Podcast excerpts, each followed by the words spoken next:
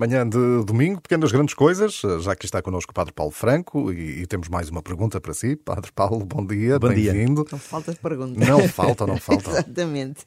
Temos aqui uma pergunta da, da Catarina Roseira. A Catarina colocou várias perguntas, vamos respondendo ao longo do tempo, porque não pode ser tudo numa, senão ficávamos aqui durante uma hora a conversar. uh, e pergunta à Catarina: uma pessoa casada pelo civil, mas com todos os outros sacramentos feitos, inclusive é o crisma, pode ser padrinho ou madrinha de batismo? bom domingo, bom dia. Uh, uma saudação novamente à Catarina. Uh, oh, Catarina, a gente dividiu isto por vários domingos, que assim obrigámo-la a ter que nos ouvir todos os domingos. Bem feita. Não, é porque isto demora um bocadinho a responder. Não, não leva, não leva mal, Catarina, mas como são coisas que não se respondem só com sim ou não, achámos por bem uh, distribuir aqui ao longo de vários domingos para conversar com calma sobre o assunto. Claro. E este é um deles. Portanto, é, no fundo, a Catarina mete aqui a questão dos padrinhos. Uh, padrinho barra madrinha do batismo. E poderia-se aqui também acrescentar padrinho barra madrinha de crisma, porque os critérios são exatamente os mesmos. Já agora fica aqui também uhum. claro para, para todas as pessoas. Ora bom, a Catarina parte, se quisermos, de um, de um, de um caso é? apresentamos quase como se fosse um, um, caso para nós resolvermos este caso. Mas antes de eu lhe resolver o caso, porque irei resolvê-lo, queria só, para que todos aqueles que nos escutam, dizer uh, duas coisas. Uma delas, uh, todos percebam qual é a missão do padrinho ou madrinha.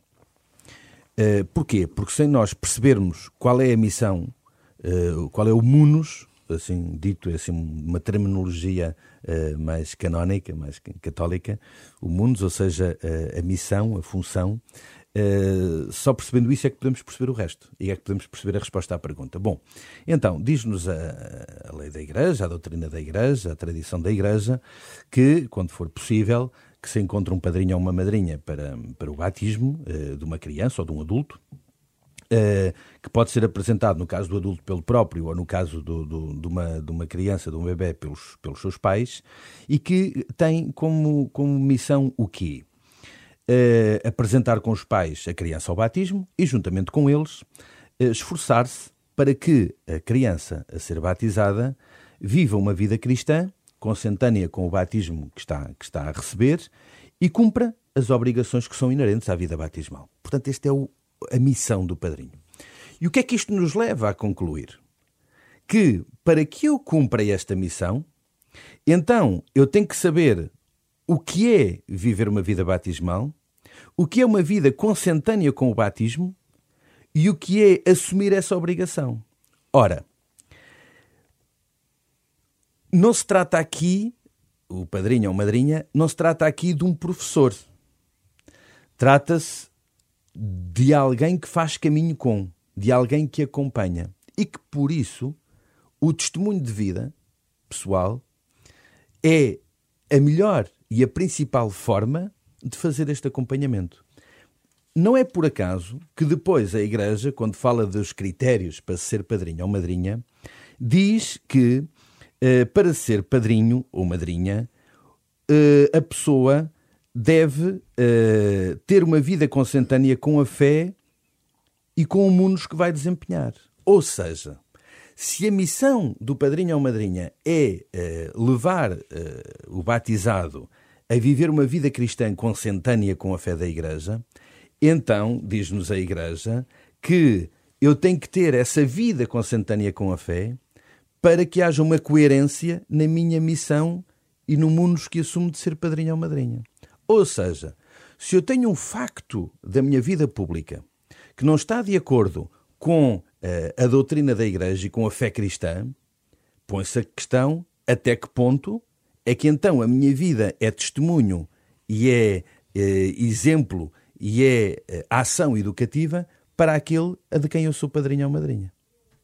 E a conclusão a que chegamos é não, uma coisa tem que estar unida à outra. Tem que haver aqui uma uma consonância, tem que haver aqui uma coerência nas coisas. Se não às tantas, é apenas um ato exterior, um ato público, um ato social e não é verdadeiramente aquilo que nós chamamos um parentesco espiritual, que é, é, no fundo, esta, esta comunhão de vida entre a fé e a minha realidade, que me leva também, pelo meu testemunho, a dar exemplo de, e de alguma maneira, neste caso concreto, a educar a.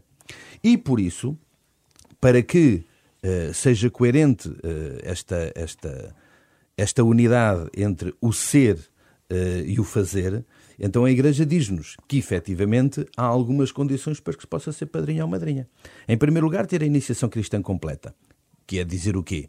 Dizer que se a, a, a, o seu caminho de fé percorreu aquela iniciação à fé própria que se supõe a todos os batizados, que é acompanhada pelos sacramentos assim chamados da iniciação cristã: o batismo, a Eucaristia e a confirmação. Uh, tradicionalmente a gente chama a primeira comunhão e o crisma, não é? Certo. São os chamados sacramentos da iniciação cristã, ou seja, que acompanham a pessoa nesta, uh, nesta, nesta iniciação à fé cristã. E depois, para além de ter já alguma maturidade, e entende-se que a partir dos 16 anos uh, a tem, uh, que seja de facto um católico que tenha esta vida consentânea com a fé, com a fé cristã. Portanto, sendo que todos os católicos são chamados a viver também a vida matrimonial em sacramento e a vivê-la na comunhão da Igreja, há alguém que não, não, não, não o quis optativamente fazer, por uma questão de opção, é sinal que disse não a uma proposta de viver a sua vida matrimonial em comunhão com a fé que professa. E então aí põe-se a questão: viverá uma vida consentânea com a fé? Se calhar não. E portanto, se se calhar não, então não pode assumir esse mundo. Agora, a questão é: está bem, mas depois há aqui exceções. Estava-me a lembrar de várias, agora de repente. Diga lá, Dina. Estava-me a lembrar eh, se uma pessoa que é madrinha de. Se a Ana é a madrinha do Pedro e a Ana se divorcia, entretanto, a Ana deixa de ser madrinha do Pedro? Não, não. Há aqui duas coisas importantes nesse caso, que é, primeira delas, o ato que se realizou, realizou-se naquele momento histórico. A vida da pessoa não mudou o ato que aconteceu. Certo. Ponto. Portanto, o batismo aconteceu. Segunda coisa, a única, o, o único princípio necessário à validade do batismo é uh, a garantia de que uh, aquele, uh, aquele sacramento vai ter uma continuidade, ou seja, que há uma garantia que a criança vai ser educada na fé cristã, vai, vai, vai, pelo menos lhe vai ser permitido uma iniciação a esta vida cristã. Essa é a primeira condição e é essencial que pode ser assumida pelos pais, ou às vezes se os pais não nos dão garantias disso, pode ser o padrinho ou a madrinha, ou um avô ou uma avó, temos que ter alguém que nos dê essa garantia, para que possamos uh, batizar uh, uma criança, senão tem que se diferir o batismo. Os padrinhos nunca são um, causa para o batismo ser válido ou não ser válido. Certo. O batismo será sempre válido. E, e, nunca pode ser causa para o batismo acontecer ou não acontecer, até porque não é obrigatória uh, a existência de padrinhos para poder batizar alguém. É quando é possível, sim. Quando não é possível, uhum. não, não é por isso que se deixa de batizar. E, portanto, ele pode ser lícito ou pode não ser lícito. Ou seja, o, o, o pároco ou o oficiante do batismo pode batizar licitamente ou não. Mas o batismo nunca deixa de ter a sua validade. Nem nunca se apaga. Nem nunca a pessoa deixa de ser padrinho ou madrinha. É? Agora, eh, há aqui uma outra questão que penso que a Isabel, se calhar, também estaria, estaria a pensar, que é, às vezes, eh, há situações da vida das pessoas que, que, enfim, que alteram, mas a pessoa não deixa de procurar ter uma, uma, uma vida cristã com uhum. critério, não é? Estamos, eh, exatamente, estávamos a falar disso, não é? Quando estávamos a olhar para estas perguntas, por o caso das equipas de Santa Isabel, não é? Sim, que são Temos equipas de eh, casais. Apoio com... pastoral aos, aos, recasados, não é? Exatamente. Aqui teríamos essa realidade também diferente.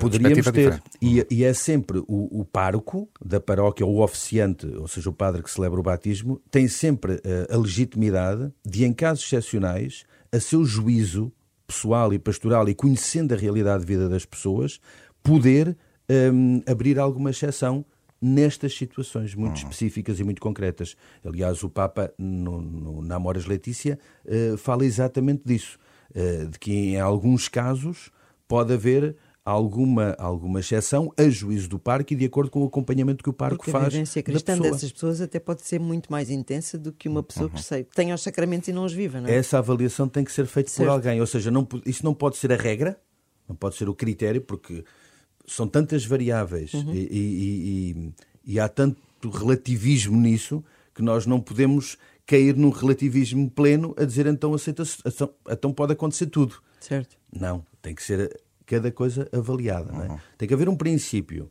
E depois uh, o pároco tem que avaliar em particular cada uma das situações. Sim, que conhece os casos e conhece claro, as circunstâncias. Claro, claro.